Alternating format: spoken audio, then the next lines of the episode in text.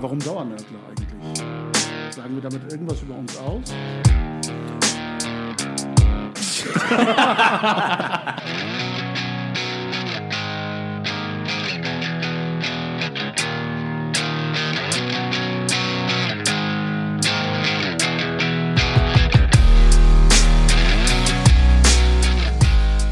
Herzlich willkommen zu einer neuen Episode der Dauernörkler. Wie immer an den Mikrofonen heute auch Engin Karahan, Eren Güvercin und Murat Kaiman. Wir haben heute einen äh, Gast dabei zu haben, Konstantin Kuhle, innenpolitischer Sprecher der FDP-Bundestagsfraktion ähm, ist ähm, so gewesen, unserer Einladung zu folgen und nimmt heute an der Episode teil. Wir möchten uns äh, darüber unterhalten, was eine Einwanderungsgesellschaft dazugehört, was sie aus, äh, in welchen Spannungsverhältnissen sie sich entwickelt, gerade hier in Deutschland. Ähm, Konstantin, du bist äh, kurzem aufgefallen mit einem öffentlichen Statement zu ähm, einer größeren ähm, Anerkennung von Einwanderungsbemühungen, an Einwanderungserfolgen, beispielsweise auch äh, sich manifestierend in Feierheiten äh, bei der Einbürgerung von neuen Mitbürgern. Und gleichzeitig haben wir ähm, vor kurzem auch die Ereignisse in Stuttgart miterlebt. Also das Thema Einwanderung und Einwanderungsgesellschaft bewegt sich in einem sehr breiten Spektrum von positiven Erfolgsgeschichten, von Vielfalt in einer sich entwickelnden Gesellschaft und gleichzeitig von ähm, Verrohungsphänomenen im öffentlichen Raum, in äh, der Realität, wie auf Stuttgarts Straßen beispielsweise, aber auch im sozialen Raum und in der politischen Sphäre. Wie ähm, wirken diese Phänomene auf dich und, und wie kommentierst du sie aus der Perspektive einer, ähm, eines Engagements in der Bundespolitik? Also vielen Dank für die Einladung. Ich freue mich äh, dabei zu sein und ein bisschen mit euch äh, zu diskutieren.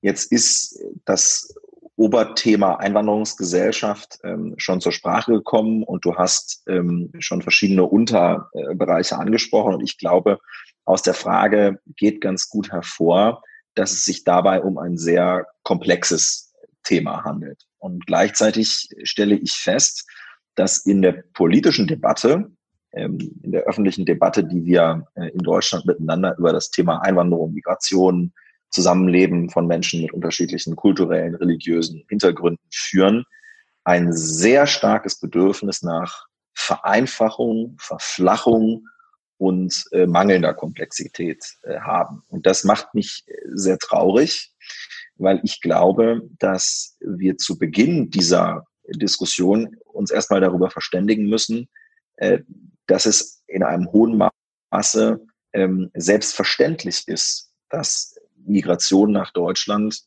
nicht nur in der Vergangenheit stattgefunden hat, sondern dass diese Migration nach Deutschland auch heute dazu führt, die aus der Vergangenheit und die, die heute noch stattfindet, dass Deutschland ein sehr vielfältiges Land ist und dass sich aus dieser Tatsache unterschiedlichste Fragen ergeben. Und da hast du gerade schon ähm, äh, viele angesprochen.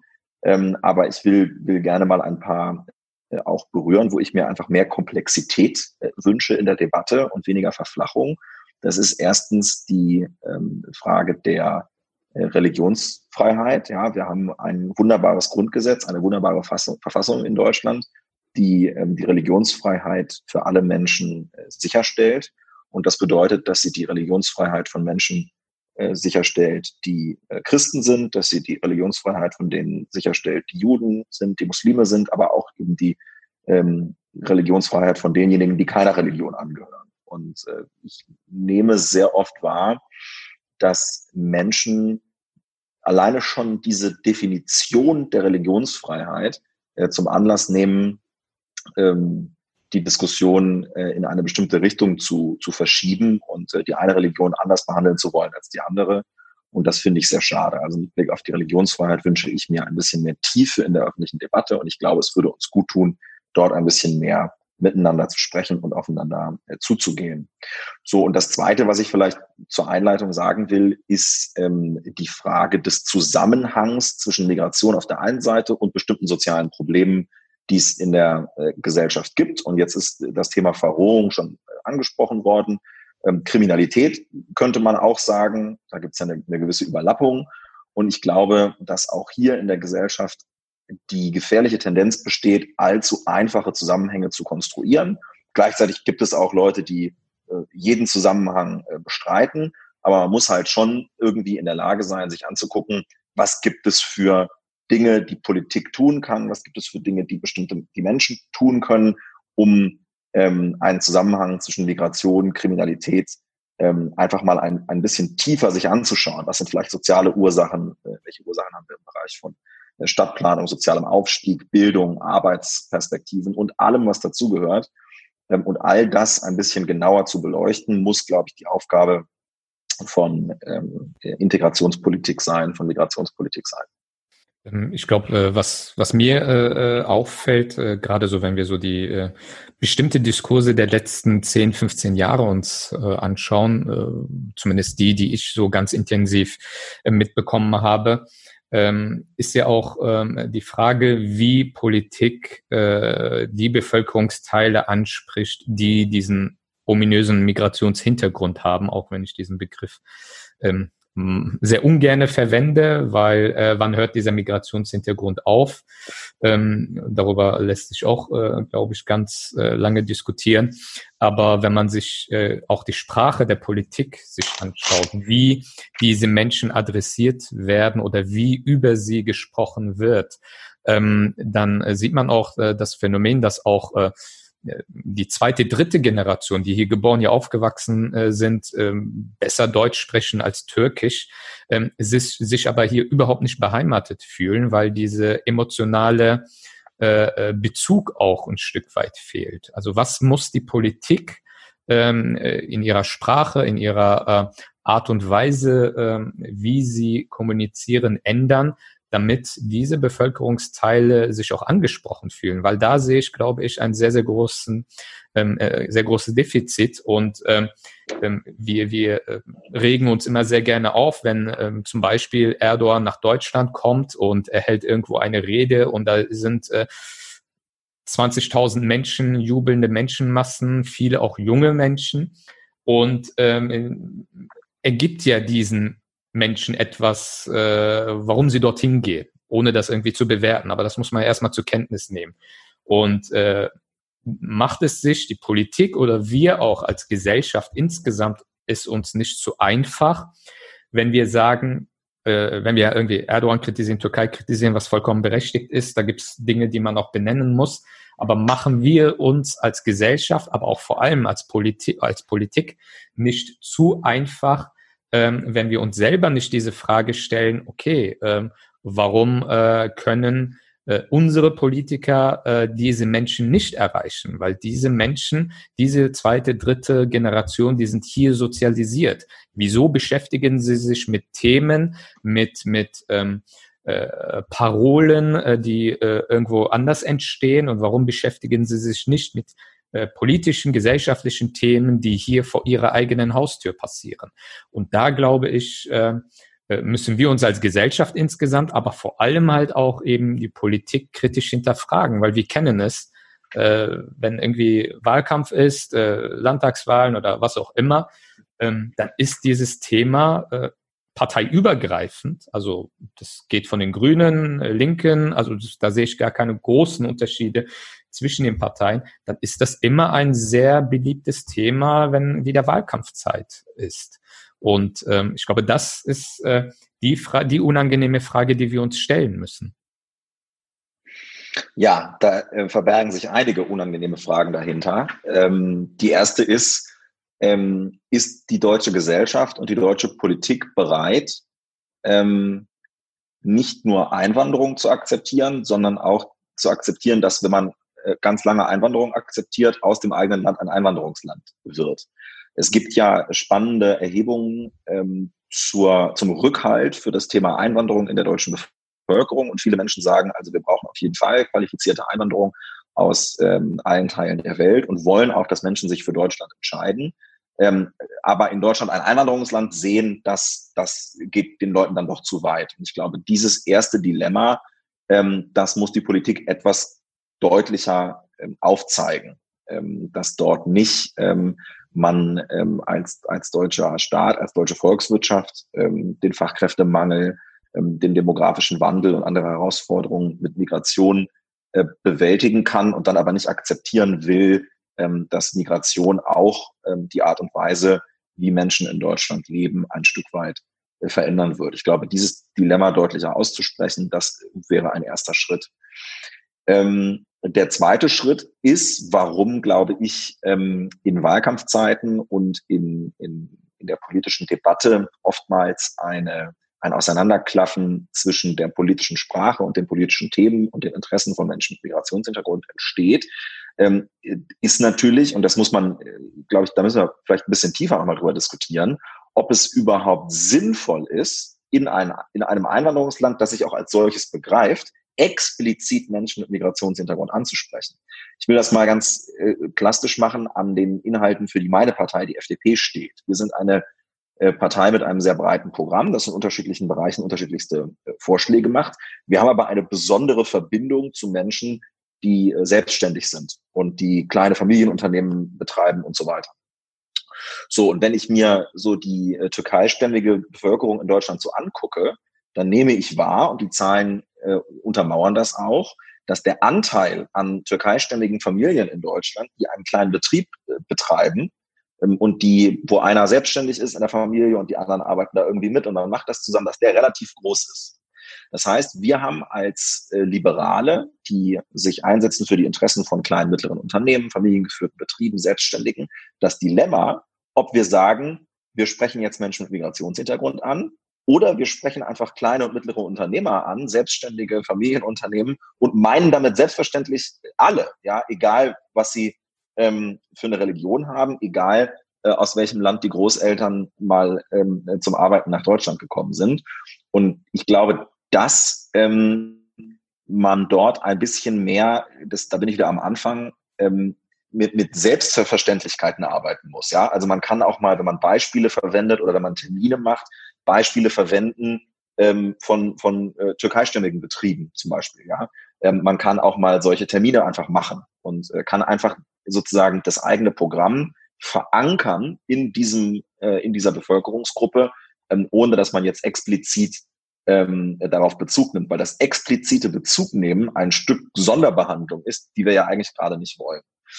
Mm, und den sozusagen dritten, das dritte Thema, was ich ansprechen kann in diesem Zusammenhang, ist natürlich, dass wir viel zu wenige Menschen in den politischen Parteien haben, ähm, die eine, eine, einen, einen solchen Hintergrund haben, ja, deren Eltern oder Großeltern nach Deutschland eingewandert sind. Wir haben übrigens auch viel zu wenig Menschen ähm, in den politischen Parteien, äh, die nicht studiert haben oder ähm, ja, deren sozusagen Eltern äh, keine akademische Ausbildung haben. Ganz unabhängig davon, ähm, ob es da irgendwelche Migrationserfahrungen gibt in der Vergangenheit, ist das auch ein Problem. Also politische Parteien sind generell, was ihre Anhängerschaft und was so Leute angeht, die sich das irgendwie antun, politischen Betrieb, sind die zu homogen. Das heißt, wir brauchen da ein bisschen mehr Verbreiterung und vielleicht ähm, lohnt es sich da noch ein bisschen genauer hinzugucken, welche Vorbilder, welche, welche Persönlichkeiten das in der Vergangenheit schon gemacht haben. Ähm, das sind so drei Bestandteile einer Antwort, aber ich glaube, man kann noch viel mehr tun. Ich würde ja in dem Kontext, trotz der Problematik, dass wir da ein bisschen aktuell etwas defizitorientieren herangehen, aber ich glaube, man kann das Thema auch nicht losgelöst von Fehlern in der Vergangenheit äh, aufgreifen. Also es geht ja auch darum, Anerkennung des Daseins, des Existierens quasi, wo ich den Eindruck habe, dass es schon dort ein Stück weit fehlt.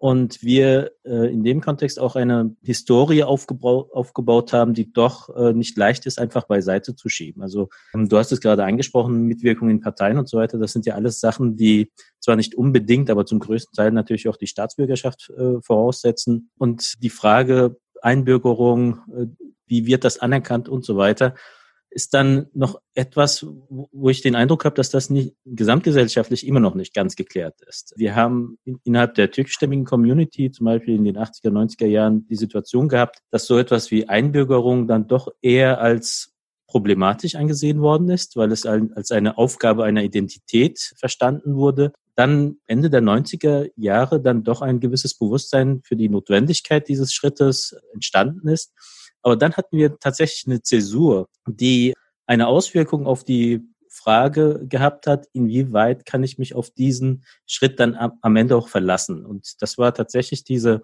die Frage der Doppelstaatler, die insbesondere von der CDU damals aufgeworfen worden ist, mit dem Hintergedanken, viele dieser Eingebürgerten wählen am Ende die SPD, was dazu geführt, geführt hat, dass, die, dass das Einbürgerungsrecht äh, geändert worden ist und viele Menschen, die teilweise in den 80er, 90er Jahren äh, sich eingebürgert hatten, tatsächlich die Staatsbürgerschaft verloren haben. Also ich habe zu der Zeit tatsächlich mal einen an der Leitung gehabt, der hat sich in den 80er Jahren einbürgern lassen und der meinte, ich habe auch nichts mehr mit der Türkei zu tun. Und ich wollte auch seitdem nichts mehr mit der Türkei zu tun haben.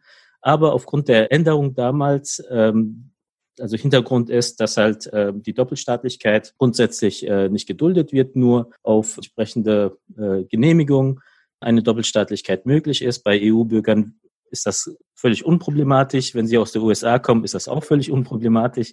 Nur äh, bei der größten Bevölkerungsgruppe, die sich einbürgert, bei den türkischstämmigen, ist das ein Problem immer noch auch.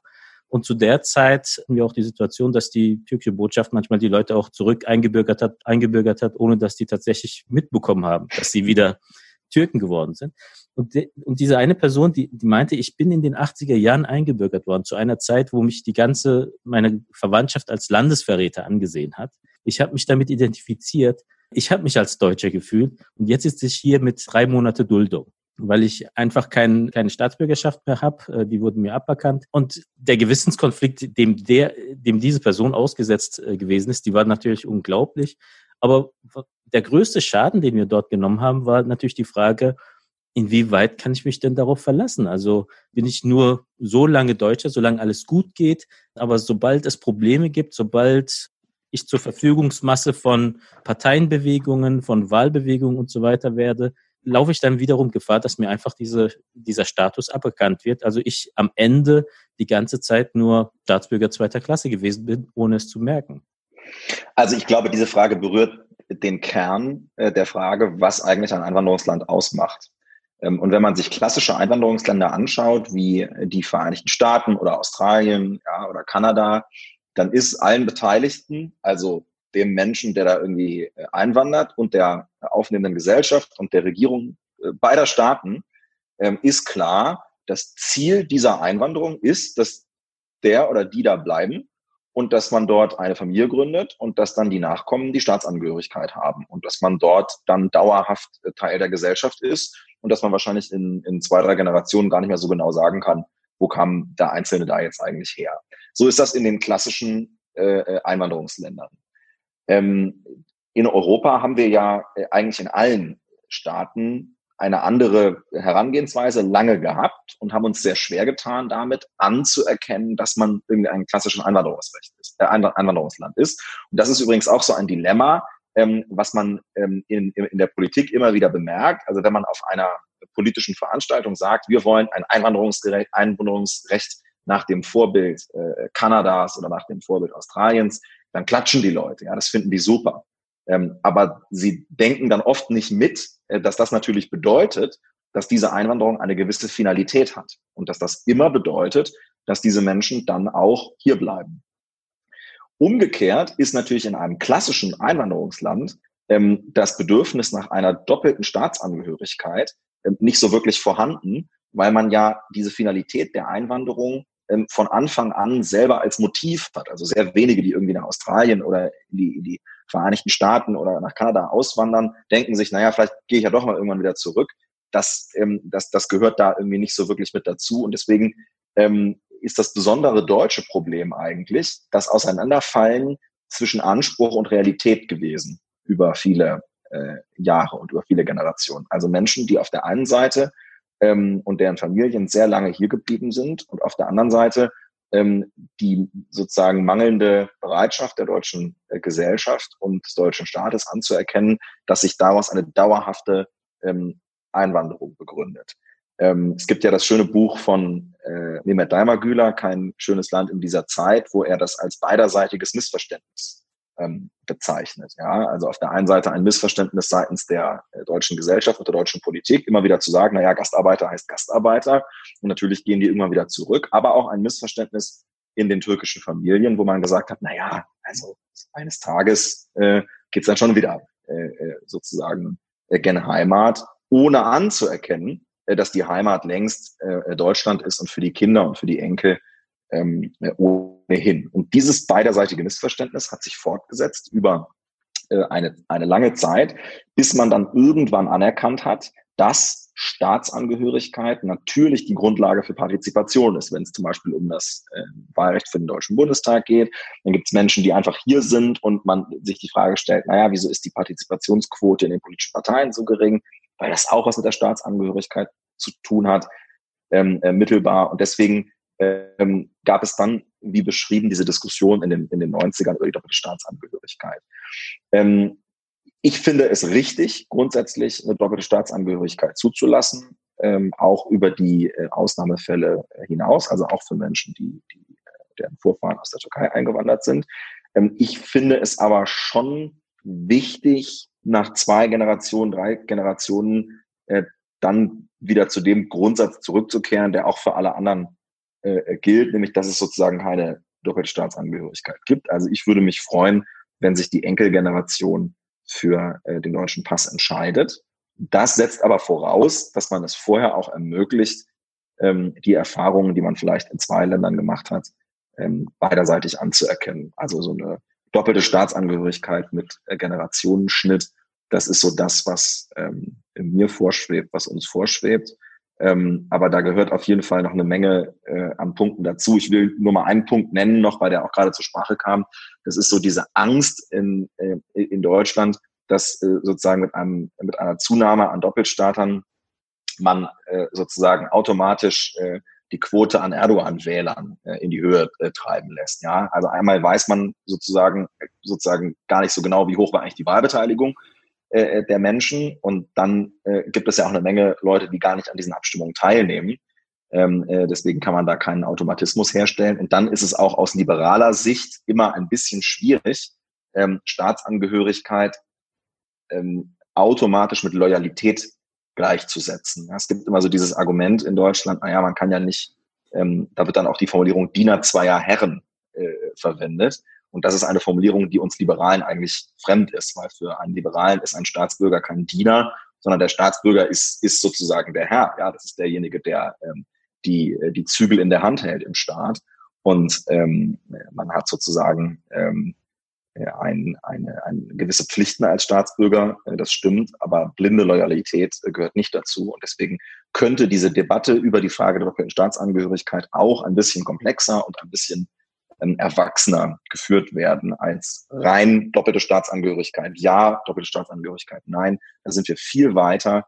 Ähm, und äh, letzter Punkt, ich finde es für ein Land, das äh, ein Einwanderungsland sein will und wo, wo Leute sagen, wir sind ein Einwanderungsland, beschämend, wenn hier Kinder geboren werden, deren Großeltern eingewandert sind ähm, äh, aus, aus äh, muss nicht die Türkei sein, ja, kann auch Italien sein oder Griechenland, die nur den italienischen oder den, den griechischen oder den türkischen Pass haben. Ja, und, und dann irgendwie mit 20, 25 ähm, immer noch keine deutschen Staatsangehörigen sind. Das ist insgesamt eine mh, hm, Bestandsaufnahme für eine Einwanderungsgesellschaft, die einer solchen eigentlich nicht würdig ist. Weil das ist dann sozusagen eine mangelnde ähm, Selbstvergewisserung einer solchen Einwanderungsgesellschaft. Ich würde gern einige Begriffe aufgreifen, die jetzt schon gefallen sind, um etwas tiefer an den Stellen in die äh, Thematik einzudringen, ähm, weil ich glaube, das ist nicht nur eine sehr äh, sachliche, faktische Thematik ist oder Problematik ist, äh, die nach einem gewissen Zeitablauf und einem Generationswandel sich praktisch von alleine auflösen wird. Denn wir sehen ja, ähm, auch wenn die Rückkehrillusion auf beiden Seiten mit der ersten, zweiten ähm, Generation ähm, geschwunden ist und, und, und sich als Illusion entlarvt hat und man nun den Konsequenzen ins, ins Auge blickt der dauerhaften Präsenz in Deutschland äh, von Einwanderern, bedeutet die faktische Präsenz, also das körperliche Dasein, ja noch lange nicht eine gesellschaftliche Zugehörigkeit. Das sehen wir insbesondere äh, in der Tatsache, dass sich die Probleme in der dritten, vierten Generation ja immer noch unverändert, vielleicht sogar noch verschärft fortsetzen.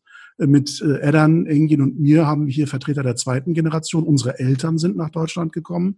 Engin hat mittlerweile für die dritte Generation gesorgt unter uns. Ich, ich, ich ähm, bin schon dritte Generation. Achso, du bist schon dritte Generation. Ich bin das, schon dritte Generation. Das sind dann die äh, Frühstarter, die ganz Genau. früh in den 60ern schon nach Deutschland gekommen sind. Was ich damit sagen möchte ist, das ist, und, und da ist äh, deine Feststellung, Konstantin, ja sehr zutreffend, dass wir kein klassisches Einwanderungsland von, von der Selbstwahrnehmung her gewesen sind im politischen Raum, uns lange dagegen gewehrt haben, was das bedeutet, nämlich, um dein Bild nochmal aufzugreifen, die gesellschaftlichen Zügel auch in andere Hände zu geben, als die, die seit längerer Zeit schon hier in Deutschland leben. Und die Frage ist, ähm, warum gibt es dieses Bedürfnis der Differenzierung von Deutschen? Jetzt auch in der dritten, vierten, fünften Generation vielleicht wird es dieses Bedürfnis wohl noch geben, so vermute ich es wenigstens, weil wir davon ausgehen und das prägt im Grunde die ganze Diskussion im öffentlichen Raum und auch aus der politischen Sphäre heraus. Ähm, wir gehen davon aus, dass es Deutsche gibt und dann gibt es ähm, wieder Menschen, die zwar auch Deutsche sein sollen, wollen, dürfen, äh, aber wir brauchen da irgendeinen Zusatz, um zwischen diesen Gruppen zu differenzieren. Und das sind dann eben diese Zusatzdeutschen, die man markieren muss, etikettieren muss, damit sie erkennbar bleiben im Diskurs. Das sind dann eben nicht neue Deutsche oder ähm, ähm, wie man sie auch sonst bezeichnen will, sondern man braucht immer einen Zusatz um das, den Begriff Ausländer zu vermeiden. Also das sind keine Ausländer mehr. Wir haben äh, jetzt langsam kapiert, die bleiben länger hier und wahrscheinlich auch für immer und auch deren Kinder und Enkel werden hier bleiben. Aber trotzdem sind sie für uns in der öffentlichen Debatte keine Deutschen. Auch wenn sie seit 10, 20 Jahren eingebürgert sind oder als Deutsche geboren worden sind, weil die Eltern eingebürgert waren ähm, bei der Geburt der Kinder. Also wir haben das Bedürfnis, zwischen Deutschen und anderen Deutschen zu differenzieren. Und ich glaube, dass das etwas damit zu tun hat, dass wir von Ungleichwertigkeiten ausgehen, die es möglicherweise in klassischen Einwanderungsgesellschaften äh, so ausgeprägt vielleicht nicht gibt in der Wahrnehmung. Da ist es im Grunde egal, ob jemand äh, aus Italien nach Kanada gekommen ist oder aus Indonesien nach Kanada gekommen ist. Man hat nicht das Gefühl, das, was das Kanadische ausmacht, sei höherwertiger als das Italienische oder Indonesische, sondern auch die italienischen und indonesischen Menschen bringen etwas mit nach Kanada, was es wert ist, auch zu erhalten, auch zu pflegen und als Teil des Kanadischen dann auch irgendwann wahrzunehmen, in einer vielleicht veränderten Form. Und diese Offenheit für Vielfalt, die haben wir, glaube ich, in Deutschland nicht. Denn der Begriff, wenn wir differenzieren zwischen Deutschen und Deutschen mit Migrationshintergrund, dann ist doch der erste Gedanke, wenn wir diese Etikettierung hören, nicht, oh, das sind Menschen, die haben sich ganz besonders angestrengt, die sind unter ungleichen Bedingungen gestartet in dieser Gesellschaft, haben trotzdem einen Schulerfolg hingelegt, haben sich im Berufsleben fortentwickelt, sind vielleicht einem akademischen Studium nachgegangen, die sind angekommen, die, die haben das erreicht, was man als Erfolg in dieser Gesellschaft wahrnimmt. Das ist ja nicht der Gedanke, wenn wir sagen, das sind Deutsche mit Migrationshintergrund. Die Assoziationen sind doch andere. Es sind äh, in Fragestellungen von Loyalität, das hast du bei der doppelten Staatsbürgerschaft erwähnt. Einige jüngere Zuhörerinnen und Zuhörer werden das vielleicht nicht mehr ganz erinnern. Äh, der ehemalige Ministerpräsident Roland Koch war es ja, der diese Unterschriftenaktion in Hessen ähm, seinerzeit initiiert hat gegen diese doppelte Staatsbürgerschaft. Und die Menschen haben gefragt, wo kann ich hier gegen Ausländer unterschreiben? Also man hatte das Gefühl, es ist, mit dem Pass wird man nicht Deutscher. Das ist nur ein Papier. Ja, nicht jeder, der im Pferdestall geboren wird, ist auch gleichzeitig ein Pferd. Also dieses biologistische Denken, das auch im rechtspopulistischen Raum in die Mitte der gesellschaftlichen Debatten getragen wird, dagegen haben wir keine großen Abwehrreflexe momentan. Wir akzeptieren das durchaus und übertragen das in unser vermeintlich gesettetes, akzeptiertes, auch vielleicht liberales ähm, Sprechen, indem wir eben weiterhin sagen, das sind äh, Deutsche mit irgendeinem Zusatz. Und ähm, wir denken dabei an kulturelle Ungleichwertigkeit, von, wir denken an Rückständigkeit. Du hast die Religionsfreiheit erwähnt. Wir denken an Ungleichwertigkeit von Religion. Das eine halten wir für glaubwürdiger als das andere. Das andere ist für uns vielleicht auch etwas, was wir mit Gewalt, mit Frauenunterdrückung oder eben zivilisatorischer Rückständigkeit verbinden. Das sind die Folgen unserer Debatten, die wir seit 10, 20 Jahren haben. Und es sind ja junge Menschen in diesen Debatten groß geworden. Wenn wir 2001 die Anschläge in New York als Zäsur vielleicht der öffentlichen Debatte wahrnehmen, was insbesondere Muslime in Deutschland anbelangt. Das ist mittlerweile fast 20 Jahre her. Also Menschen, die wir heute als 25-Jährige, 30-Jährige im Diskurs erleben, sind mit diesen Debatten, mit diesen Narrativen aufgewachsen und sie unterscheiden ganz automatisch zwischen Deutschen und anderen Deutschen mit Zusatz. Und dieser Zusatz ist immer ein Ausdruck von, so empfinde ich es zumindest, Ungleichwertigkeit. Und zwar im Sinne von Minderwertigkeit. Und solange wir das nicht überwinden, glaube ich und befürchte ich, werden wir nicht zu einer Normalität einer Einwanderungsgesellschaft finden, wo alte Deutsche und neue Deutsche im Grunde gleich deutsch sind oder man sie als gleichwertige Bürger wahrnimmt. Denn das ist doch ein Phänomen um mal bei politischen Namen zu bleiben. Lafontaine, de Maizière, Wiczorek Zeul. Äh, da fragen wir nicht, wann sind denn die Vorfahren eingewandert? Das ist ja am Namen zu ersehen, sozusagen, dass da irgendein Einwanderungsprozess stattgefunden haben muss. Aber bei einem Güvercin, bei einem, ja, Kaiman vielleicht nicht, das klingt nicht so türkisch, aber Karahan und so weiter, da, da sagen wir immer, das ist was Fremdes, das ist nicht deutsch. Und, wie, wie, wie laufen die Debatten unter Politikern? Wie muss man sich das vorstellen, wenn du mit äh, Bundestagskollegen über solche Themen redest? Ähm, was sind das für Argumente, die äh, solche Phänomene nicht in Frage stellen, sondern als Normalität im öffentlichen Diskurs wahrnehmen?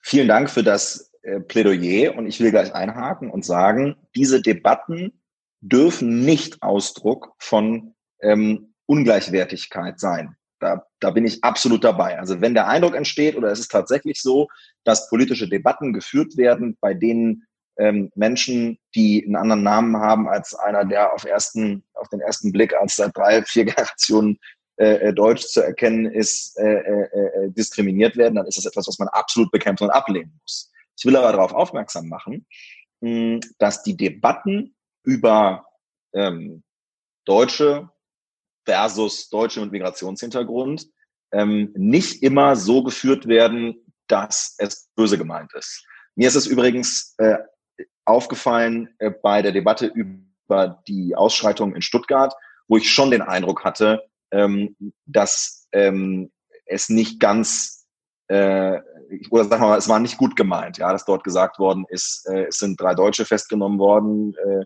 äh, sieben Menschen hatten keinen deutschen Pass und dann nochmal sieben Deutsche mit Migrationshintergrund. Das wurde ausdrücklich in drei unterschiedliche Kategorien eingeteilt. Das hat mich als problematisch wahrgenommen. Also das, das nehme ich als eine problematische Ausprägung wahr.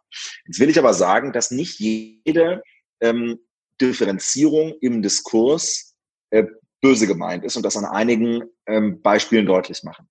Erstens muss man anerkennen, dass Integration, was ja auch ein, ein sehr kontroverser Begriff ist, den man äh, in Frage stellen kann. Und da gibt es unterschiedliche Konzepte und so. Nehmen wir ihn mal so hin, weil er in der öffentlichen Debatte gebraucht wird.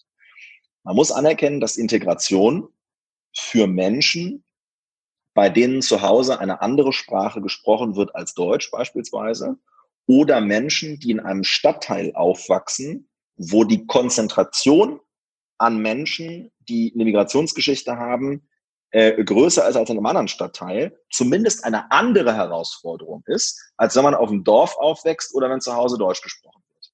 Das macht einen Unterschied. Das, das, das kann einen Unterschied machen. Deswegen muss Politik und muss Journalismus und müssen wir in der, in der öffentlichen Debatte schon differenzieren, damit wir herausfinden können, welche Parameter eine erfolgreiche Integrationspolitik haben kann. Ich selber habe als, als ähm, Schüler ein Jahr in Südamerika äh, verbracht und ich war in einer Schulklasse, wo kein Mensch Englisch oder Deutsch gesprochen hat. Und die haben den ganzen Tag von, vor, von morgens bis abends äh, Spanisch mit mir gesprochen. Und am Ende von dem Jahr konnte ich sehr gut Spanisch. Und ich kann mir vorstellen, ohne dass ich mich in die, in die äh, Situation äh, versetzen kann, dass jemand, der ähm, in den Kindergarten kommt und im Kindergarten Deutsch lernt, und das ist heute äh, immer noch äh, bei einigen der Fall, es leichter hat, wenn es mehr Kinder im Kindergarten gibt, die als Muttersprache Deutsch haben und mit diesem Kind Deutsch sprechen. So, und deswegen muss eine Diskussion darüber äh, möglich sein, wie kann man Stadtplanung, Bildung, Ausbildung von Lehrern, von Erziehern so gestalten, dass Migration und die anderen politischen Bereiche irgendwie zusammengedacht werden können.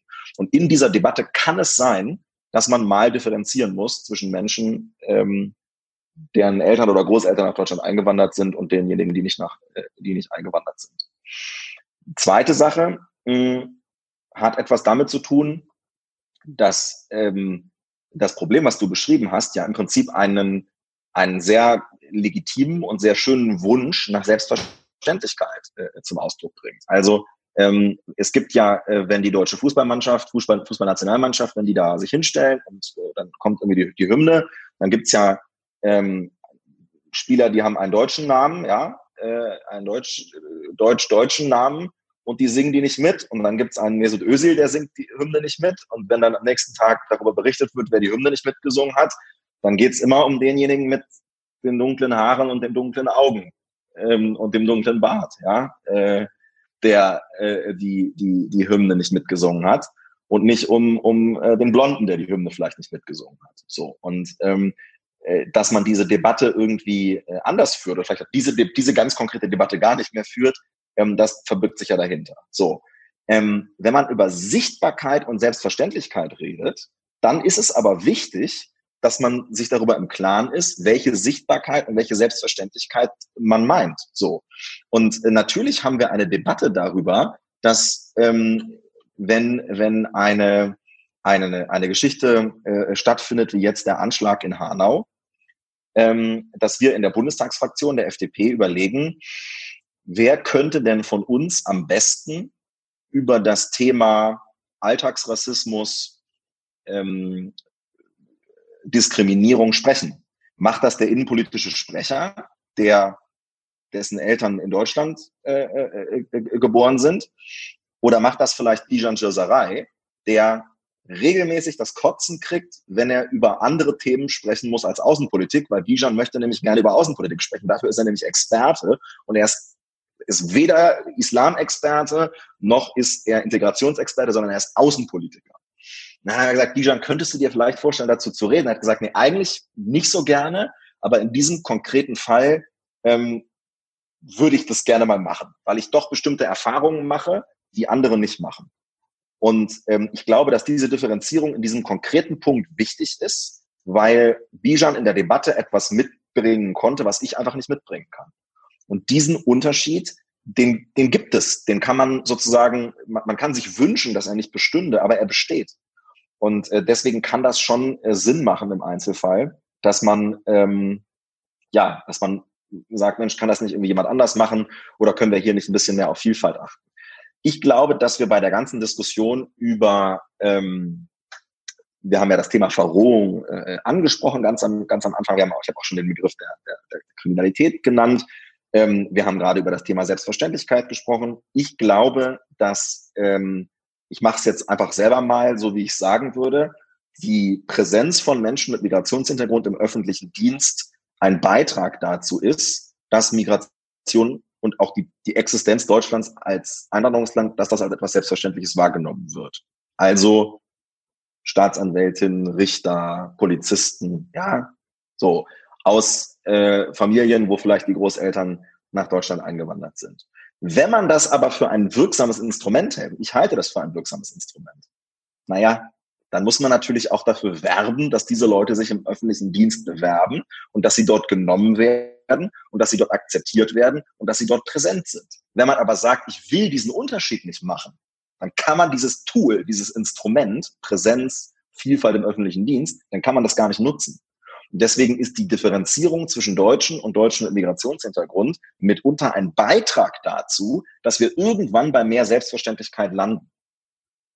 Apropos Selbstverständlichkeit, da wollte ich, ähm, ich meine, ich stimme dir zu, Murat. Ich äh, denke da an vielen Punkten ähnlich, aber äh, man muss sich aber auch die Frage stellen, ob ähm, äh, ja bei den äh, ja bei den Türkeistämmigen und so weiter neuen Deutschen diese Selbstverständlichkeit überhaupt auch vorhanden ist. Also es gibt ja ähm, auch, auch in, in unserer Generation, in den Generationen danach, äh, auch äh, äh, Leute, die sich ja in dieser äh, in diesem künstlich aufrechterhaltenen Migrantendasein sich ja auch wohlfühlen und die über diese, äh, diese äh, ja manchmal aufgeheizten und hitzigen politischen Diskurse, die uns auf äh, äh, vielfältige Art und Weise äh, ziemlich äh, auf den Keks gehen, aber die daraus sich halt auch eine gewisse äh, Identität äh, heraus äh, entwickelt, die in eine äh, wenig konstruktive Richtung geht. Ne?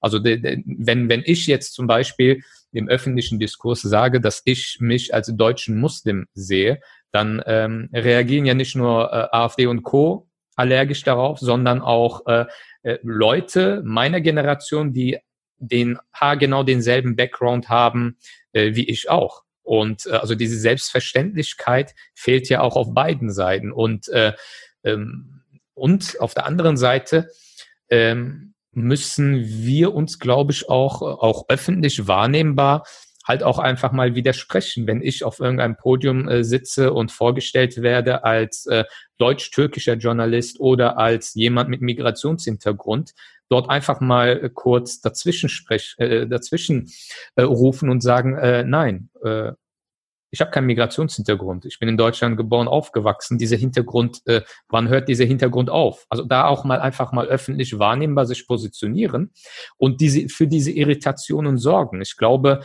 äh, wenn wir darauf warten, dass der öffentliche Diskurs, der politische Diskurs und so weiter sich ändert oder die, diese diese Selbstverständlichkeit endlich anerkannt äh, anerkennt, ähm, das wird noch länger dauern. Ich glaube, wir müssen halt auch ein Stück weit ähm, das auch in die eigene Hand nehmen und diese Selbstverständlichkeit auch selbstverständlich in jede, auf jede Ebene auch leben und dafür auch äh, ähm, lautstark auch, auch äh, einsetzen. Ich glaube, das äh, darf man auch nicht unterschätzen, die Wirkung davon. Und dass das auch äh, äh, in, in, der, in der Gesellschaft auch für Irritationen sorgt und über diese Irritationen vielleicht äh, eine gewisse Sensibilität dann auch äh, sich entwickelt. Weil, das ist ja auch so, ähm, Leute, die einen ähnlichen Background wie jetzt Murat Engin und ich haben und sich in irgendeiner politischen Partei engagieren, egal welche Partei, äh, das läuft immer über diese integrationspolitische Schiene.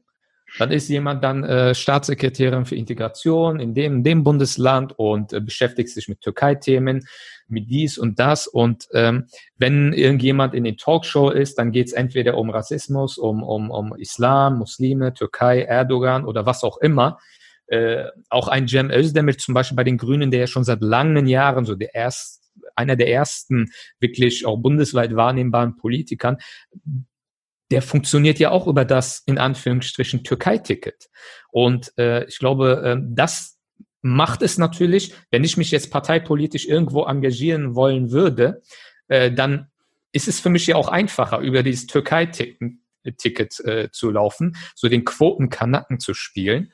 Äh, aber ich glaube, da müssen wir einfach auch den schwierigeren Weg wählen und sagen, okay, punktuell, äh, wie dein Kollege in der FDP, äh, Konstantin, dass man sich dazu auch mal äußert, klar, weil man ja selbst betroffen ist davon, aber dass man äh, auch mit einer ganz äh, Selbstverständlichkeit über die Themen spricht, die einen interessieren, wo man eine gewisse Expertise hat und eben nicht diesen einfacheren Weg geht. Und äh, ich glaube, ähm, das ist, spielt auch eine sehr wichtige Rolle. Äh, das finde ich ein super äh, Punkt, wie wir vielleicht auch äh, zusammenkommen können. Und ähm, ja, vielleicht kann sozusagen Politik da eine Hausaufgabe äh, mitnehmen oder diejenigen von uns, die regelmäßig Veranstaltungen organisieren oder sonst was. Ähm, ich glaube, es könnte helfen, einfach mal zu überlegen, wen kann man hier als Experten einladen. Ähm, ja, und genauso wie wir eine Debatte darüber haben, dass es ziemlich äh, seltsam ist, ähm, Podiumsdiskussionen äh, zu veranstalten, wo nur Männer miteinander diskutieren Podcasts, wo nur Männer miteinander dis diskutieren, ist natürlich super, das ist kein Problem. Aber ähm, bestimmte, ähm, es gibt Veranstaltungen, wo, wo es einfach, glaube ich, Sinn macht zu überlegen, hätten wir nicht auch eine weibliche Expertin dafür finden können.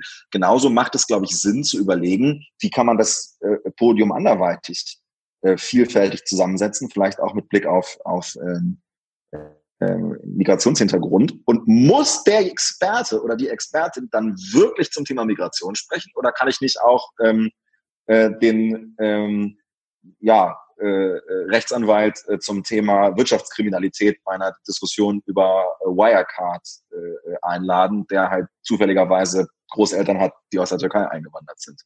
Ähm, das ist, glaube ich, ein guter Punkt. Aber da würde Murat wahrscheinlich sagen, das ist schon der Weg ins Verderben, weil wir ja dann explizit nachgucken, ob, ob jemand einen Migrationshintergrund hat oder nicht. Ich, ich will die Problematik an einem anderen Beispiel, das vielleicht symbolhafter ist, zuspitzen. Ähm, ich habe da Bilder im Kopf, äh, die mich sehr ähm, aufgewühlt haben, obwohl ich das äh, so überhaupt nicht erwartet hatte, nach den Anschlägen, nach dem Anschlag in Christchurch in Neuseeland, wo ein Attentäter in eine Moschee gegangen ist und äh, Betende umgebracht hat. Die Ministerpräsidentin Jacinda Ardern hat an der Trauerfeier teilgenommen und hat um Mitgefühl, Empathie und Akzeptanz symbolhaft auszudrücken, ohne sprechen zu müssen, ein Kopftuch angelegt bei der Trauerfeier. Ich sehe unsere Politikerinnen bis in die höchste Spitze beim Papstbesuch ganz selbstverständlich in diesem Kontext ein Kopftuch anlegen oder eine Kopfbedeckung anlegen. Ich würde es ihnen aber, oder ich würde es nicht für möglich halten, dass bei einer Trauerfeier wie in Hanau zum Beispiel eine Bundespolitikerin auftritt und sagt, ich solidarisiere mich jetzt mit den Betroffenen und zeige symbolhaft Empathie und Mitgefühl und Akzeptanz für ihre Religion, mit der diese Trauerfeier ja begleitet wird, und lege ein Kopftuch an, weil sie sich dann sicher ist, was für Reaktionen kommen im öffentlichen Raum. Islamisierung, Kniefall vor dem äh, Morgenland und solche Geschichten. Also wir sind von Selbstverständlichkeiten, die wir reklamieren wollen, die wir für uns in Anspruch nehmen wollen, selbst auf solchen sehr ähm, fundamental symbolhaften Ebenen, wo es nur um Ausdruck von Gefühl von Anteilnahme geht, ganz weit weg. Und ähm, wie kommen wir äh, diesem Phänomen näher? Ich, ich weiß, dass zum Beispiel in einem klassischen Einwanderer, Einwanderungsland wie den äh, USA ähm, auch ein Barack Obama nicht selbstverständlich war, nicht in Anführungsstrichen äh, normal war als äh, US-Präsident. Allein die ganzen Debatte, Debatten um seine Geburtsurkunde, ob er denn auch wirklich auf US-Territorium geboren ist oder in Kenia, ob sein zweiter Vorname Hussein nicht doch darauf hindeutet, dass er doch eigentlich trotz Kirchenbesuch ein verkappter Muslim sei. Also selbst dort äh, passiert das ja. Und das soll aber meine deutsche Gesellschaft davon nicht exkulpieren, sich vorwerfen zu lassen, dass wir da von Selbstverständlichkeiten und Normalitäten, selbst bei solchen symbolhaften Geschichten, weit entfernt sind, weil es, ich komme auf das Thema wieder zurück, ähm, eine unausgesprochene Annahme von Ungleichwertigkeit, von Rangverhältnissen zwischen Religion, von äh, Kultur, also einem hierarchischen Denken noch ähm, äh, zu tief sitzt und auch beispielsweise im öffentlichen Dienst. Das sind ja auch Menschen unserer Gesellschaft, äh, auch wenn sie verbeamtet sind oder angestellt im öffentlichen Dienst sind. Sie sind geprägt von den Debatten, die wir erleben. Und sie sind nicht frei ähm, von diesen ähm, Ausprägungen und, Effekten, die diese Debatten haben. Und ähm, dort Selbstverständlichkeit einzufordern für Vielfalt, für Diversität, das ist leicht, muss aber, glaube ich, gerade symbolhaft von der Politik vorgelebt werden. Und dann reicht es eben nicht, einmal im Jahr irgendwo in Berlin an einen Dönerstand heranzutreten und sich ähm, ein, ein Brot da fertig machen zu lassen. Ich glaube, äh, da muss mehr passieren. Also ähm, sowohl im Bundestag vielleicht mit Reden, als auch in den Wahlkreisen vor Ort, wenn man mit den Menschen zu tun hat, äh, muss dieses Gefühl von Selbstverständlichkeit ähm, auch einen gewissen Ausdruck finden und nicht nur Appell bleiben, nicht nur äh, angesprochen bleiben. Und die Frage, wie man das macht, ohne dass es aufgesetzt oder künstlich oder wieder gezwungen wirkt, ist, glaube ich, die große Herausforderung für uns alle. Die, die wir auf Politik reagieren und diejenigen, die Politik betreiben. Denn die Frage ist doch, was macht politische Führungseigenschaften aus? Dass ich diese Erwartungen der Gesellschaft, Ängste in der Gesellschaft adressieren kann, sie konfrontieren kann. Das haben wir bei solchen Ausprägungen wie Pegida ja erlebt. Da war die Politik ganz äh, sensibel darauf auf, besorgte Bürger reagieren zu müssen. Ich bin auch besorgt. Meine Besorgnis geht in eine andere Richtung. Ich habe keine Sorgen, dass das Abendland islamisiert wird.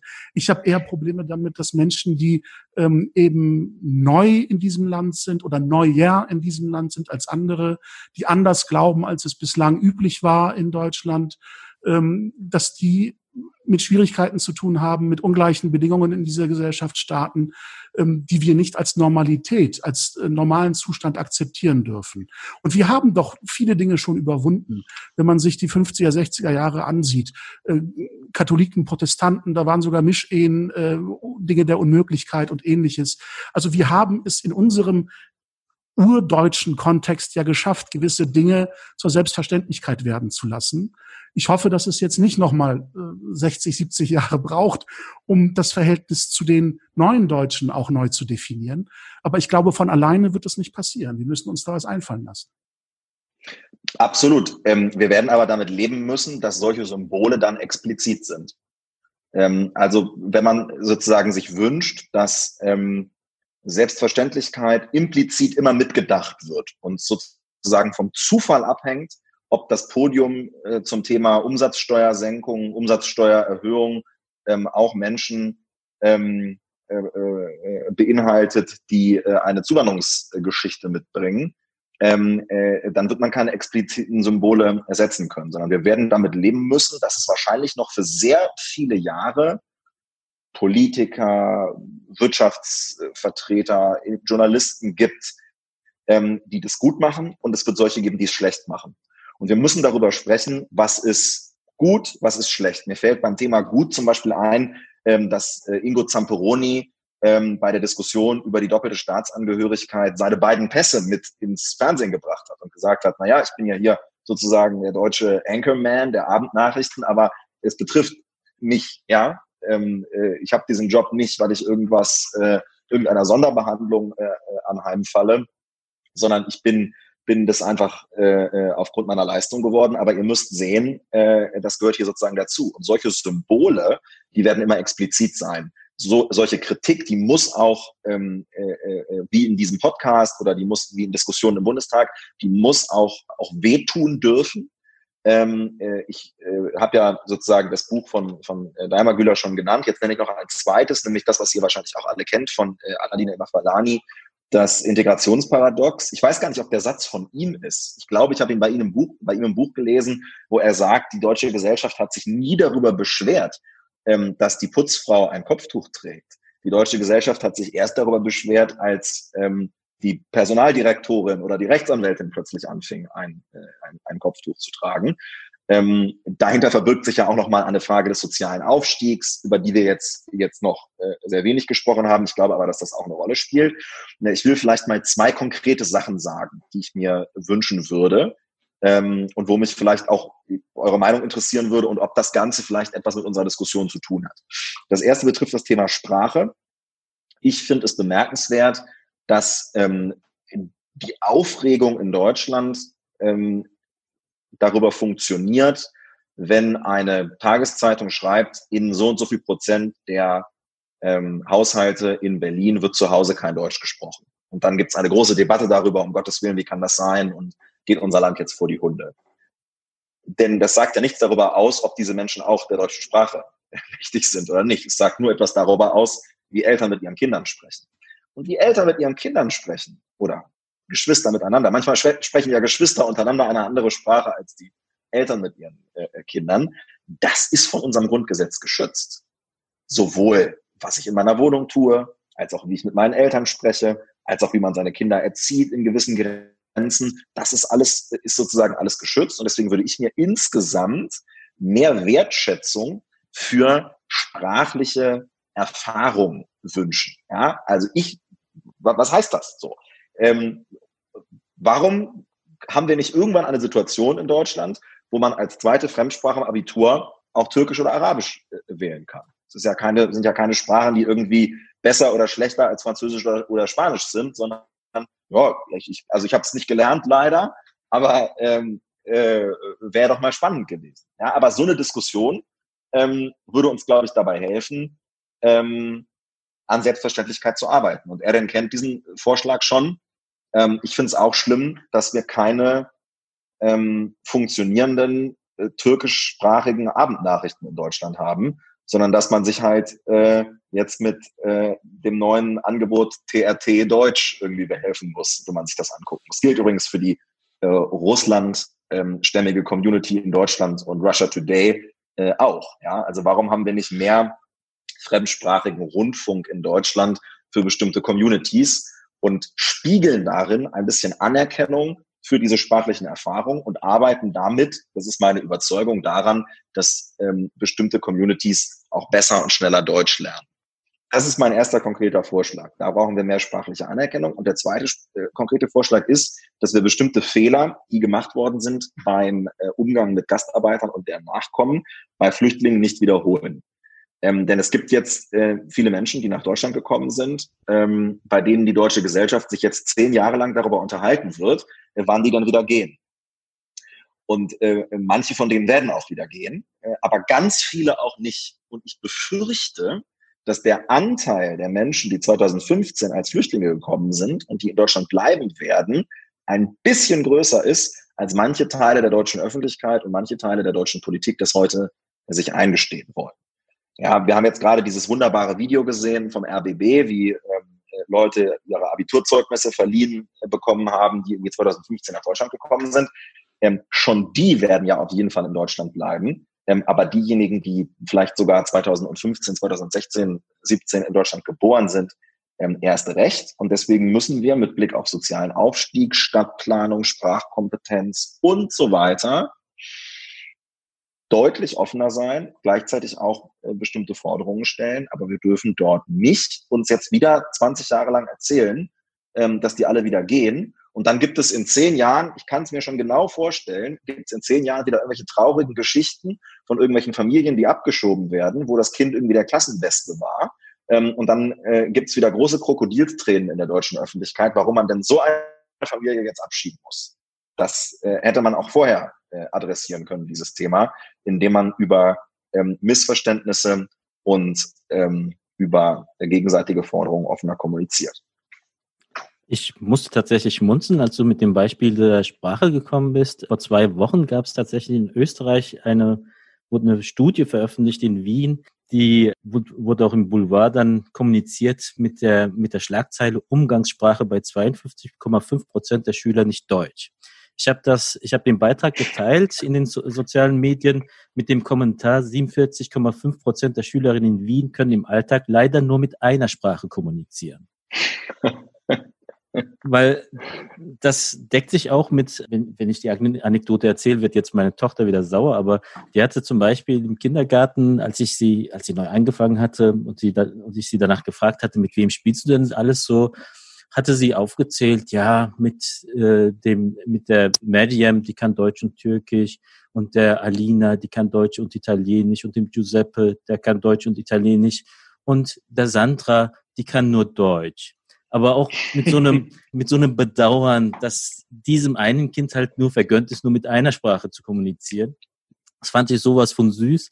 Und dieser kleine Fratz hat heute Abitur gemacht und als ich mir zum Beispiel angesehen habe, wer mit ihr zusammen Abitur gemacht hat und wie das bei uns vor 20 Jahren noch ausgesehen hat, muss ich sagen, die Gesellschaft, die hat sich schon verändert. Die ist ganz anders als das, was wir vor, ich weiß vom Murat, dass er, glaube ich, der Einzige gewesen ist mit einem, ich nehme ich nehme das Wort jetzt mal, mit, mit einem Migrationshintergrund in seiner Abiturklasse. Ähm, bei mir war das nicht viel anders. Wir hatten, ich sag mal, vier oder fünf äh, Schüler, soweit ich mich erinnern kann, die einen transnationalen Zugang ha gehabt haben. Aber auf der anderen Seite haben wir aktuell die Situation, wie gesagt, in der Klasse sehr viele junge Menschen, die, für die diese die neue Diversität völlig normal ist. Und für viele habe ich aber den Eindruck, dass es halt auch Schmerz insofern bedeutet, dass sie halt ihre Gewohnheiten, das vermeintlich Normale, das sie die letzten 20 Jahre gepflegt haben, halt einfach über Bord werfen müssen. Also ich habe zum Beispiel selbst während der Schulzeit tatsächlich ähm, Schulfreunde gehabt, die neun Jahre lang durch das meiner Meinung nach interessanteste Viertel unserer Stadt morgens und abends mit dem Bus durchgefahren sind, aber sich nie getraut haben, neun Jahre lang auch nur mal einen Fuß in diesen Aus welcher Stadt kommst du denn? Ich komme äh, aus Ludwigshafen, der schönsten Stadt Deutschlands, die, äh, die sich nie getraut haben, einen Fuß in diesen Stadtteil äh, zu setzen. Auf, auf der anderen Seite habe ich zum Beispiel auch im Rahmen der Deutschen Islamkonferenz bei der ersten insbesondere Beamte kennengelernt, hochgedient und in Ministerien unterwegs, für die aber ohne Wenn und Wir tatsächlich die überhaupt wahrscheinlich die ersten Muslime oder die ersten türkischstämmigen gewesen sein mussten, denen sie je begegnet sind. Also die meiner Meinung nach tatsächlich in einer Art von Parallelgesellschaft gelebt haben. Also um den Begriff mal hier reinzuwerfen, ähm, die Frage ist, was ist die neue Normalität? Und sind wir halt auch bereit, diese neue Normalität anzuerkennen und auch anzuerkennen, dass wir es dann halt auch mit jungen Menschen zu tun haben, die halt nicht wie unsere Eltern und Großeltern überhaupt erstmal reine Dankbarkeit haben und äh, alles hinnehmen, äh, weil sie sagen, ich bin schon froh, dass ich hier leben darf, sondern im Bewusstsein Bürger dieses Landes, Teil dieses Landes zu sein, einerseits ihre Pflichten bereit sind, ihre Pflichten wahrzunehmen, aber andererseits dann auch, ich sag mal, die Klappe halt auch nicht halten, wenn sie sagen, hier läuft irgendwas schief in, den, in diesem Land. Und ich wenn ich das aufgreife, dann greife ich das nicht auf als Türke, der sich hier über Deutschland beschwert, als Araber, der hier äh, Deutschland verächtlich machen will, sondern als Mensch, der hier lebt, der hier auch seine Zukunft verbringen will, der auch hier äh, seine Kinder großziehen will und der halt auch will, dass dieses Land eine positive Entwicklung äh, machen soll. Ich Absolut. Ich glaube, dass dieses, dieses Selbstbewusstsein korrespondiert dann äh, mit dem, äh, was ich glaube, Murat beschrieben hat, ähm, dass, ähm, oder was er denn? Ähm, wir hatten es auf jeden Fall schon besprochen, äh, dass man sich auch mal zu anderen Themen äußert. Ja, also dass sozusagen die, die, äh, die Wut oder Unzufriedenheit, die man hat, ähm, vielleicht auch gar nichts mit dem Thema Migration zu tun hat, sondern einfach mit dem, mit dem, mit der Situation im eigenen ähm, Stadtteil, in der Schule der Kinder oder ähm, der Ausstattung der Sicherheitsbehörden, ja, was auch immer. Und dass einfach die Diskussion auf Augenhöhe äh, geführt wird und nicht von äh, sozusagen belastet mit irgendwelchen ähm, äh, Ungleichwertigkeiten, um äh, Murats Formulierung aufzugreifen. Ich muss eine Lanze brechen für Walter. Walter ist deutscher, portugiesischer und marokkanischer Herkunft und hat mit mir zusammen 93 äh, Abitur in Lübeck gemacht. Ähm, das heißt, wir waren schon mehr als nur einer mit diesem ominösen Hintergrund. Ähm, aber es waren tatsächlich nur zwei Türkeistämmige, die in ganz Lübeck in dem Jahr Abitur gemacht haben. Das heißt nicht, dass diese beiden äh, besonders klug waren, sondern dass viele in ähnlichen Situationen ähm, wegen äh, sprachlicher Defizite, die man ihnen als kognitive und intellektuelle Defizite ausgelegt mhm. hat, an einem Bildungssystem gescheitert sind, das eben nicht äh, gleich behandelt hat damals. Und ob heute ein Ahmed schlauer sein darf als ein Maximilian, das ist auch noch nicht ganz ausdiskutiert an vielen Schulen. Hm, aber das ist ein weites Feld. Ähm, was ich noch mal fragen möchte, Konstantin, wenn du das erlaubst, äh, zum Ende hin der Folge, äh, weil ich es nicht nachvollziehen kann. Also ich ähm, halte mich nicht für den dümmsten Menschen, der hier auf äh, Gottes Erde wandelt. Und ähm, ich habe sehr lange versucht äh, zu begreifen, ähm, warum ähm, es äh, eine Argumentation in diese Richtung gibt, die ich, wie gesagt, nicht nachvollziehen kann. Äh, aber mir ist das Deutschsein ja auch nicht in die Wiege gelegt. Ich bin es später geworden, äh, freiwillig und auch staatlich geprüft, als andere, die das eben in die Wiege gelegt bekommen haben. Äh, aber vielleicht kannst du mir das wirklich erklären. Äh, das Stichwort heißt weltanschauliche Neutralität. Wir haben ja eben gerade über äh, Rechtsanwältinnen und, und ähm, CEOs mit Kopftuch gesprochen. Ähm, das ist aber ein Problem, wenn wir darüber reden, äh, ob ähm, diese Frauen mit Kopftuch, Musliminnen, im Staatsdienst auch mit Kopftuch ihren Dienst verrichten dürfen, beispielsweise als Staatsanwältin oder als Richterinnen ähm, oder überhaupt im Staatsdienst mit Bürgerkontakt weil ihnen wird unterstellt, äh, sie seien nicht dazu in der Lage, weltanschaulich neutral zu handeln, mhm. ähm, obwohl man gleichzeitig davon ausgeht, dass eine Christine oder ein Christian, ohne sie zu fragen, ob und welcher christlichen Konfession sie angehören, das ist völlig egal in, in dem Kontext, äh, unterstellt man, dass sie dazu in der Lage seien. Ähm, was unterscheidet diese Menschen äh, bei der Frage, ob sie weltanschaulich neutral sein können oder nicht? Also ich glaube, dass die Rechtsprechung sich da ja schon ein bisschen weiter äh, entwickelt hat. Wir haben mittlerweile eine Situation, in der ja die Länder relativ frei entscheiden können, ähm, wie sie äh, vorgehen mit der äh, mit dem Verbot von äh, Symbolen wie, wie oder Kleidungsstücken, muss man eher sagen, wie am Kopftuch ähm, äh, oder nicht. Also das äh, können die Länder mittlerweile frei entscheiden. Ähm, die Frage ähm, unterstellt ja so ein bisschen, ähm, dass ich in der Lage wäre, den tieferen Sinn der Rechtsprechung und auch den tieferen Sinn der Rechtsprechungsänderung äh, zu verdeutlichen. So. Ähm, dazu bin ich nicht immer ähm, in der Lage. Ich glaube, dass ähm,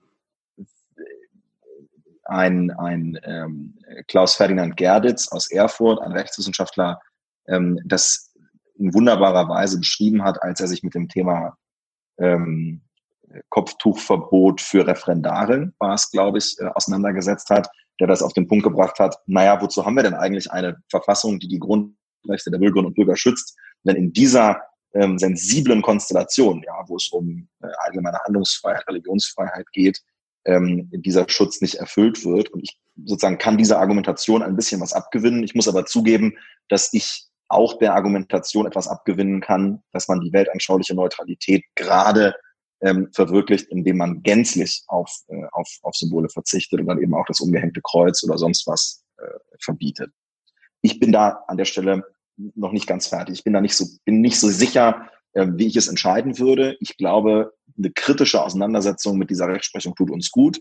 Ich glaube, eine kritische Auseinandersetzung mit den Lösungen in den unterschiedlichen Ländern äh, tut uns gut. Ich glaube, mehr Sichtbarkeit im öffentlichen Dienst äh, tut uns auch gut. Aber ich glaube auch, dass die Justiz äh, sich angesichts der Veränderung in der Gesellschaft auch ein Stück weit weiterentwickeln wird.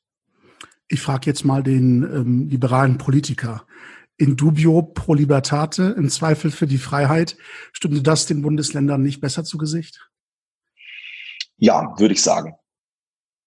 Das ist ein Statement, das lassen wir so stehen. Ja. Ja, also das ist genau, also würde ich würde ich ähm, würde ich unterm Strich sagen, in dubio heißt aber, dass man sozusagen auch auch einen Zweifel haben muss, und man kann natürlich auch sicher sein mit der Lösung, dass es eine äh, weltanschauliche Neutralität ohne Symbole äh, besser ist, als ähm, allerlei Symbole oder Kleidungsstücke zuzulassen, die als Symbole wahrgenommen werden. Und genau das ist doch die Frage. Ja, wird ein Kleidungsstück als Symbol wahrgenommen? Ähm, und wo sind wir. Und kann, wenn es nur ein Kleidungsstück ist, wirklich nur von der allgemeinen Handlungsfreiheit die Rede sein. Und da kann ich wirklich sagen, ich berufe mich darauf, dass es die Religionsfreiheit ist, empfinde es aber nur als ein Kleidungsstück. Es ist nicht trivial, es ist nicht einfach. Diese Diskussion wird, wird weitergehen. Es gibt da, glaube ich, kaum, kaum äh, richtig oder falsch. Ähm, es gibt eine hohe mh, hm, tja, Aufladung dieses Themas in der politischen Debatte. Und ähm, da gibt es vielleicht äh, Fragen, die ein bisschen drängender noch sind. Ja. Ich glaube allgemein auch, ähm, ich glaube, das ist nicht nur in der öffentlichen Debatte so. Ähm, die Frage Kopftuch und so weiter ist ja auch bei uns Muslimen, hat das ja auch ähm, in, im innermuslimischen Kontext so, so ein Ausmaß, äh, oder manchmal nimmt das so Ausmaße an, wo man denkt, äh, als ob es um zentrale Glaubensinhalte geht oder so. Ne?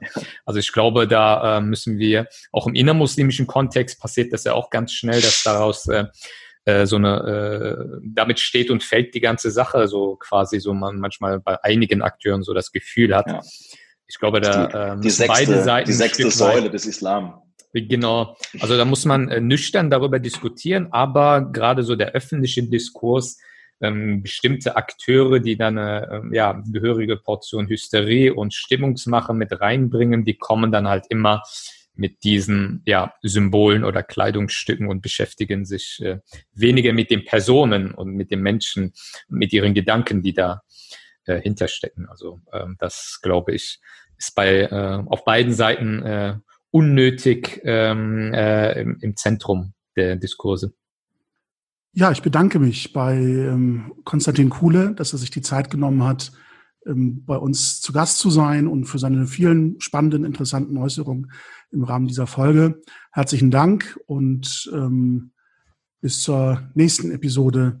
Auf Wiederhören. Vielen Dank. Vielen Dank. Auf Wiederhören.